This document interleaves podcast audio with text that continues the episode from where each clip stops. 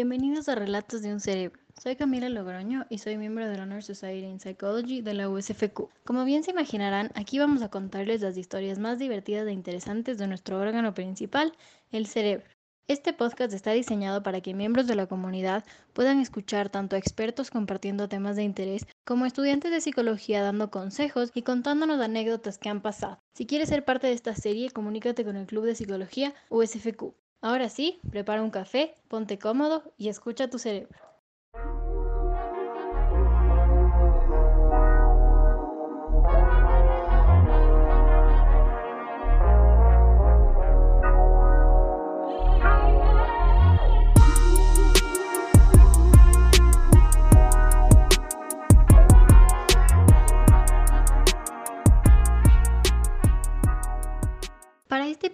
Tenemos como invitado a una profesora de psicología de la Universidad San Francisco de Quito.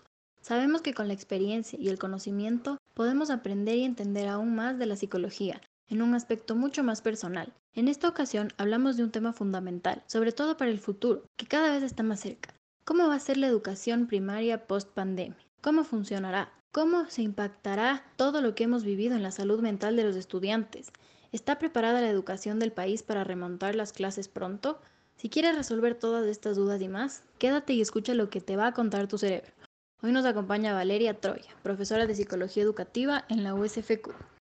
Hola Valeria, ¿cómo está? Qué gusto que nos puedas acompañar. Entendemos ahora que la situación nos ha afectado a todos dentro de la sociedad, nos ha afectado evidentemente en el, en el ámbito de la salud, en la economía, y la educación también sin duda se ha visto afectada de manera negativa, creo, creo yo.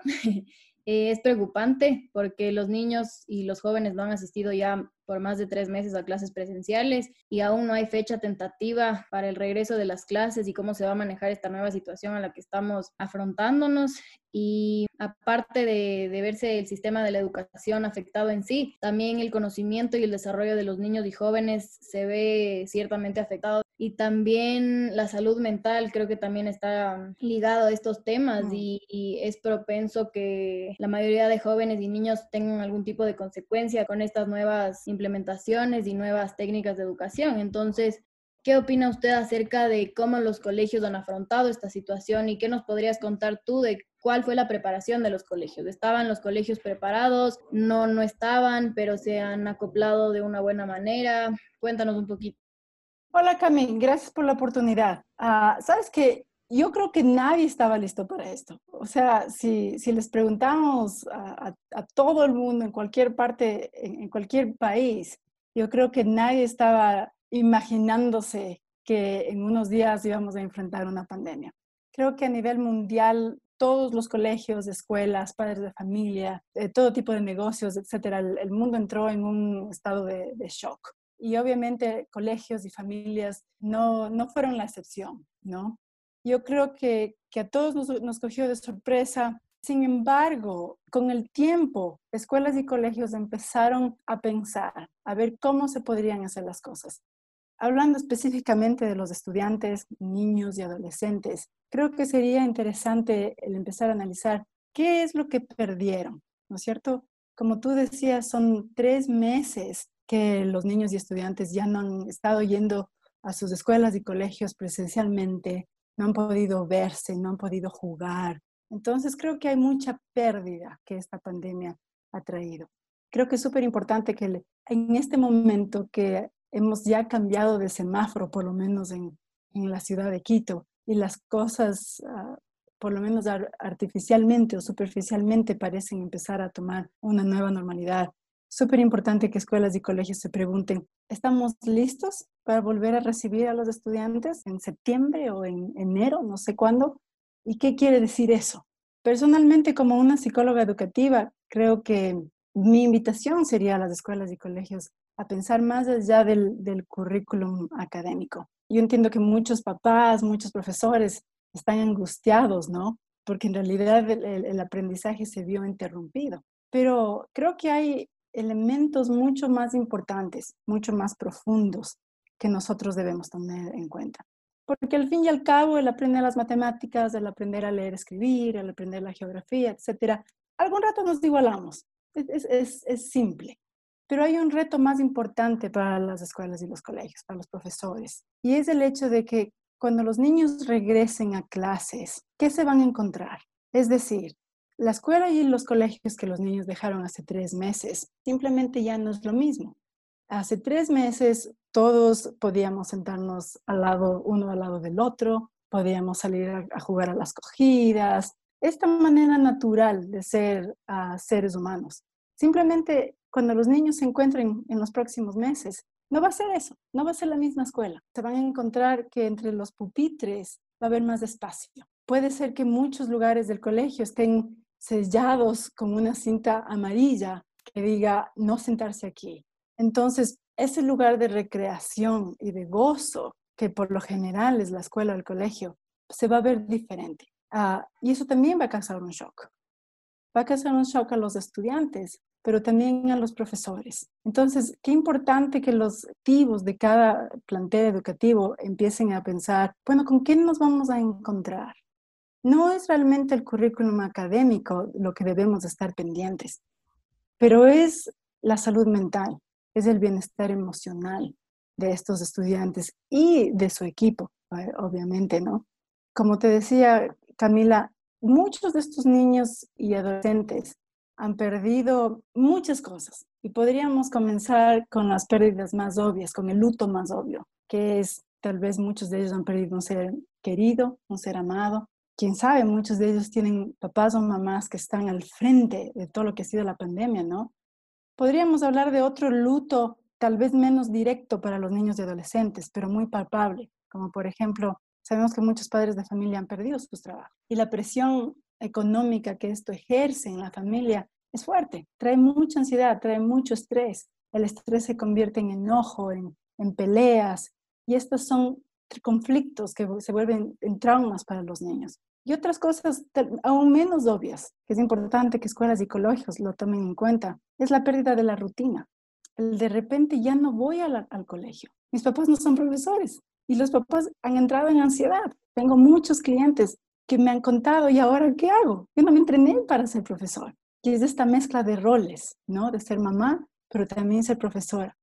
tener esa presión de que no quiero que mi hijo se atrase. Y es algo muy cultural. Entonces, creo que las escuelas y los colegios tienen un reto, es un desafío que les va a tocar en los siguientes meses antes de que pasemos de ese tema, creo que es algo que, por ejemplo, si tenemos hermanos menores, se han visto afectados también y vemos nosotros del lado emocional que les afecta a ellos, de que es como, quiero volver con mis amigos, ¿por qué no puedo volver al colegio? O sea, creo que nosotros como adolescentes o un poco más grandes podemos decir, como, ah, sí, estamos en la casa descansando y demás, pero creo que ellos en su manera inocente de asistir a clases y de cómo ellos lo ven como algo interesante, como chévere, como voy a verles a mis amigos, cómo ellos han perdido eso también, como tú mencionabas, y cómo los padres han asumido ese rol. Pero, ¿qué consideras tú que es un desafío de los estudiantes que ahora tienen que estar en clases presenciales y también para los maestros? O sea, ¿cuáles serían sus principales desafíos para ellos también?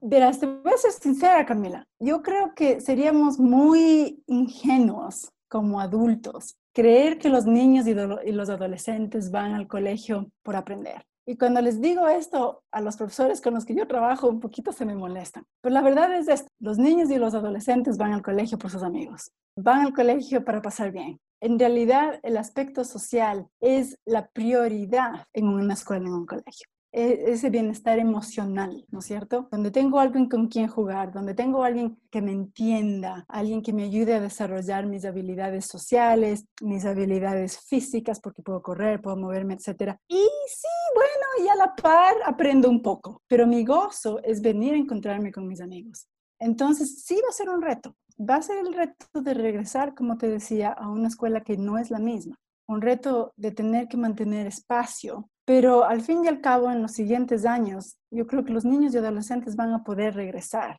a ser niños y adolescentes. Tanto así que te cuento, ahora una escuela en Inglaterra están diciendo, ¿saben qué? No vamos a poner ningún límite. Les vamos a dejar los niños ser niños, porque simplemente no es posible pedirles que a niños de cuatro años no se toquen, no jueguen, no se empujen, etcétera. Entonces, creo que va a ser un reto para los adultos de saber cómo manejar el COVID-19, pero a la par permitirles a los estudiantes desarrollarse como seres humanos. Entonces, e, e, es un desafío, pero sí, al comienzo el reto va a ser, yo creo, más que todo el equilibrio emocional y el desarrollo de habilidades sociales.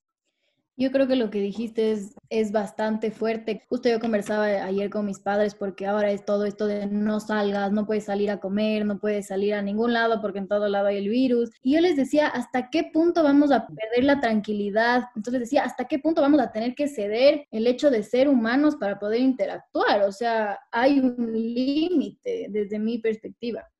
Sí, además yo tengo la esperanza, Camila, de que eh, por ejemplo, en nuestro querido Ecuador, nos besamos a saludar, ¿no es cierto? Al momento es un prohibido, nadie se acerca a nadie. Pero yo tengo la esperanza de que, obviamente, cada uno en su cultura, de que encontraremos otras maneras de acercarnos. Pero yo creo que el humano desarrolla maneras de acoplarse. Sí, es verdad. Y volviendo un poco a esto de las clases, y tú como profesional creo que nos puedes dar una visión un poco más profunda en por qué a los estudiantes se les hace más difícil las clases online y cómo nosotros podemos desarrollar algún tipo de técnica o ayuda para poder mejorarlas.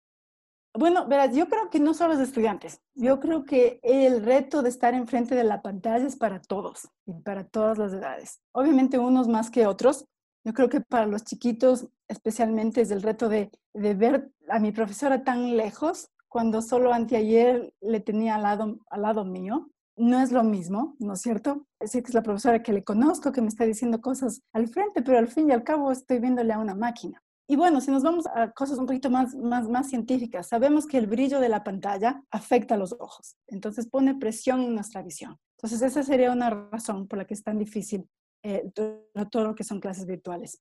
Algo más es que interesantemente, cuando estamos cara a cara, el cerebro está leyendo, no nos damos cuenta, todo esto es inconsciente y en micros de, segundos, pero está leyendo todo lo que son gestos, gestos eh, faciales, movimientos de nuestras manos, el tono de la voz, el hecho de que yo pare y tú comiences a hablar.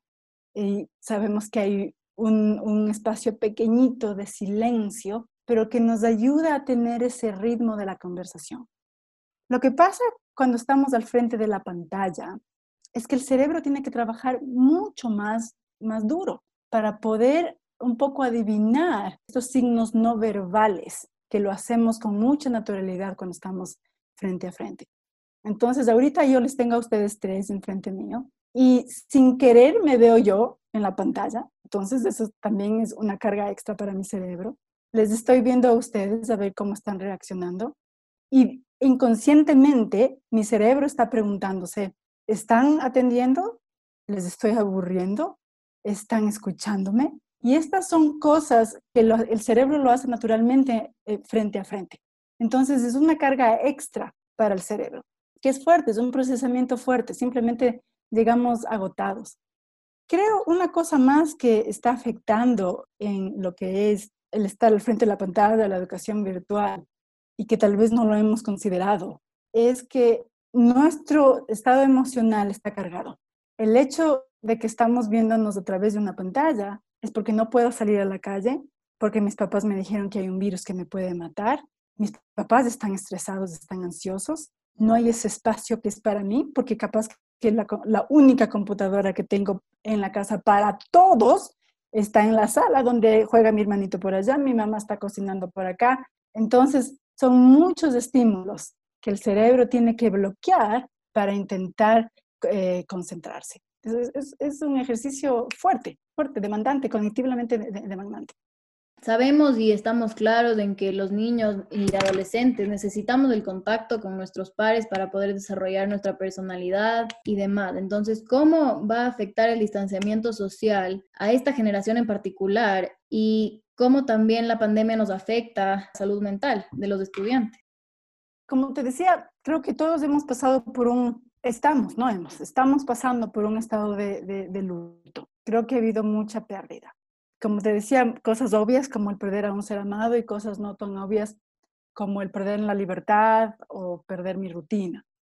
La verdad es que tú me preguntas de los adolescentes. Yo te diría, sí, el contacto social es vital para todos, pero en ciertas edades del desarrollo un poco más que en otras.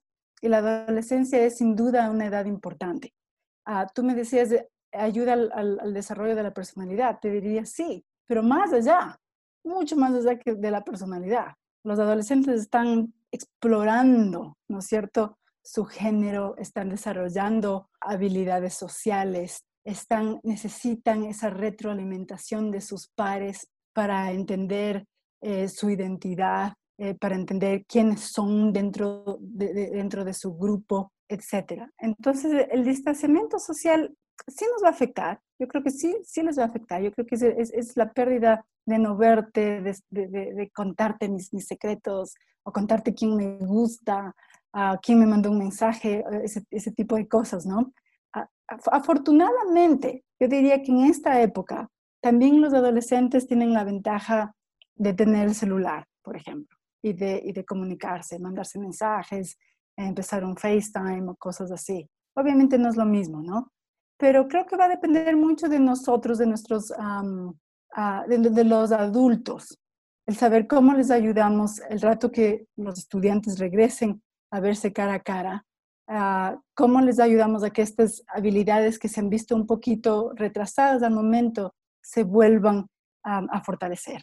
Para responderte también cuando me decías qué se puede hacer para contrarrestar un poquito el cansancio que nos causa la pantalla, te puedo decir unas pocas cosas que yo no siempre las hago. Tengo que, tengo que ser súper sincera, tampoco siempre las hago con mis estudiantes. Una cosa importante es permitir que la persona al otro lado no tenga su cámara prendida porque sabemos que si reducimos lo que es la visión, entonces la parte auditiva se va a concentrar más. Pero voy a, ser, voy a hablar aquí como abogada del diablo, ¿no? Como profesores, a veces es importante verles a los estudiantes y el, saber que están ahí, cómo están, están pendientes, etc.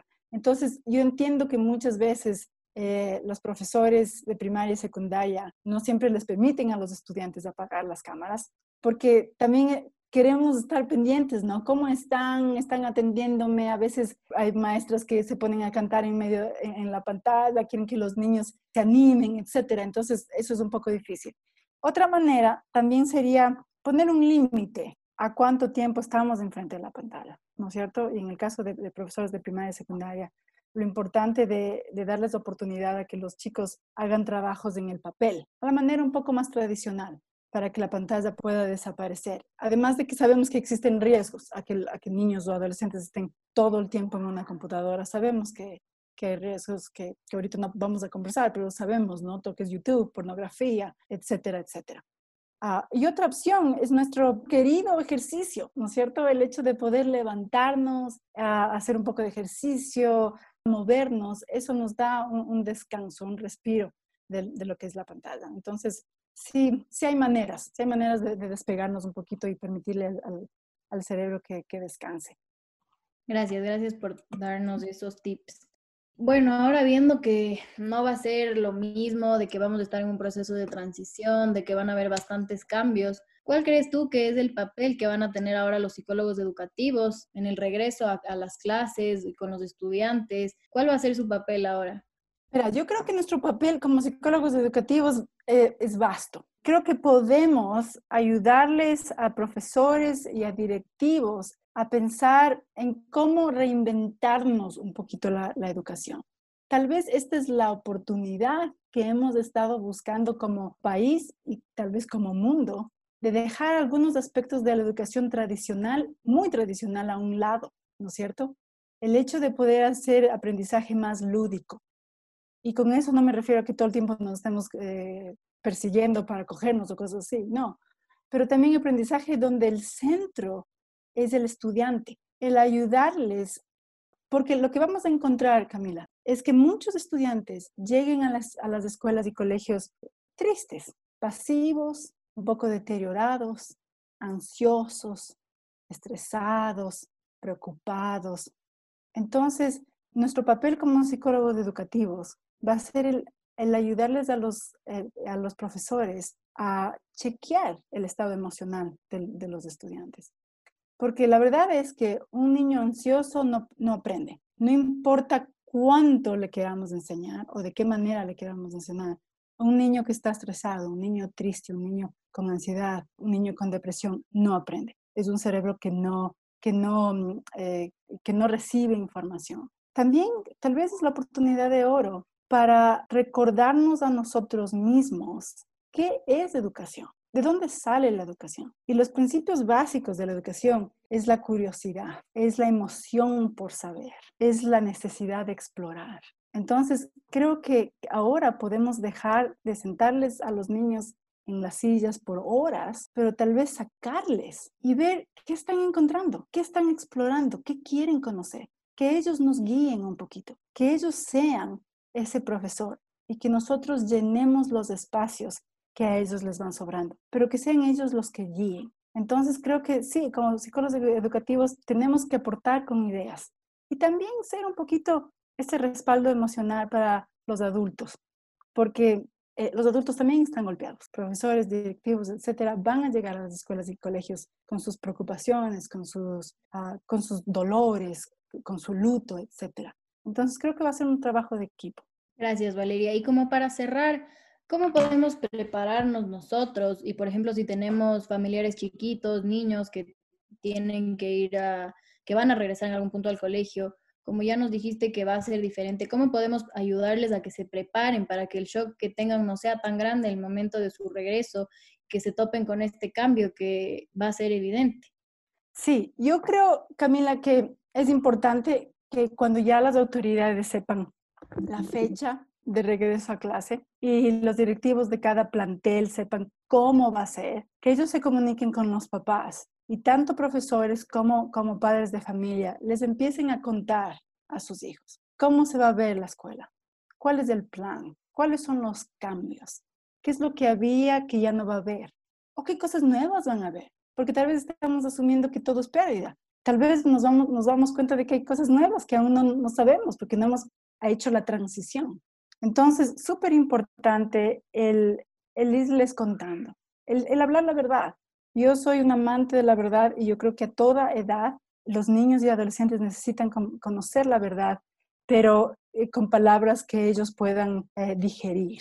Y súper importante, que tantos padres como profesores les den a estos niños y adolescentes el espacio y el tiempo para irse adaptando de nuevo. Sería un error que día uno los profesores regresen y empiecen a dar matemáticas. Sería un grave error. Es importante que nuestros niños y adolescentes se sientan cómodos, se sientan queridos, estén calmados y vuelvan a descubrir el amor por el aprendizaje para que logren engancharse con las, con las clases. Si no, vamos a tener una generación que va a sufrir mucho en, en la próxima década.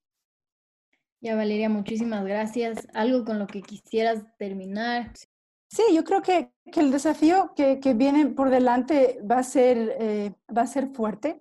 Creo que, si podemos ver lo que otros países están haciendo y podemos pensar en nuestra propia manera de, crear cosas nuevas y traer y que sea la escuela y el colegio un ambiente tal vez de, sanidad, ¿no es cierto? Sí, sí es un ambiente de aprendizaje, pero primero nos tenemos que concentrar en lo emocional, en la salud mental que los chicos, que los niños se sientan seguros, se sientan amados, se sientan tranquilos, que vuelvan a descubrir lo emocionante que es aprender, lo emocionante que es estar, con mis compañeros, el, volver a desarrollar un vínculo con los profesores, porque eso es esencial para un aprendizaje. Y después, a su propio ritmo, que los profesores empiecen a volver a enseñar. Simplemente que se olviden del currículum académico, necesitamos pensar en un currículum socioemocional. Muchísimas gracias, Valeria. Gracias por estar con nosotros y por enseñarnos un poquito más. Gracias a ti. Thank